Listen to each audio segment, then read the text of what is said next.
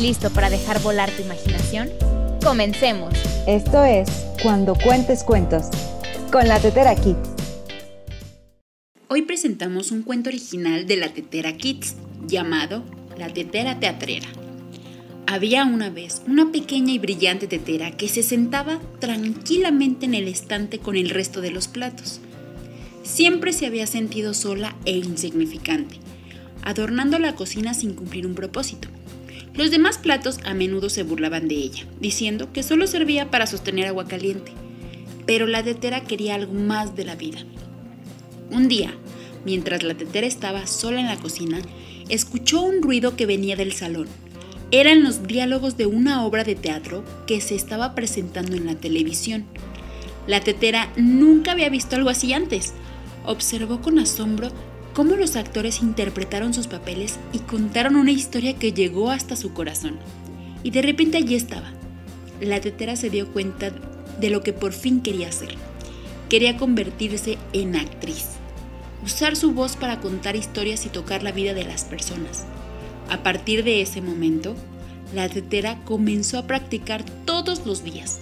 Leía y recitaba líneas de obras y cantaba canciones, tratando de perfeccionar sus habilidades.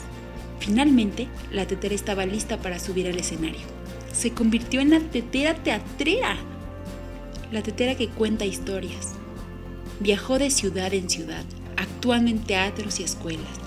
Después de cada función, tanto niños como adultos quedaban fascinados, aplaudían y ovacionaban de pie su actuación.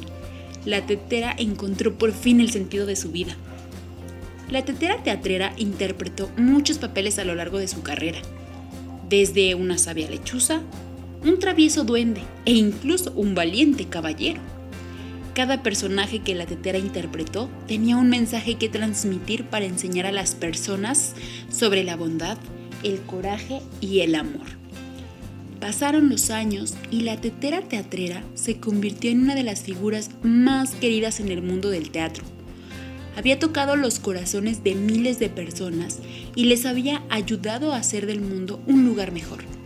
La tetera ya no se sentía sola ni insignificante. Había encontrado su vocación y estaba viviendo una vida llena de aventuras y propósitos. Y así, la tetera vivió feliz para siempre, contando historias y transmitiendo mensajes de esperanza e inspiración a todos los que quisieran escuchar. Fin. Yo soy Moni Jaimes y esto fue Cuando Cuentes Cuentos con la Tetera Kids.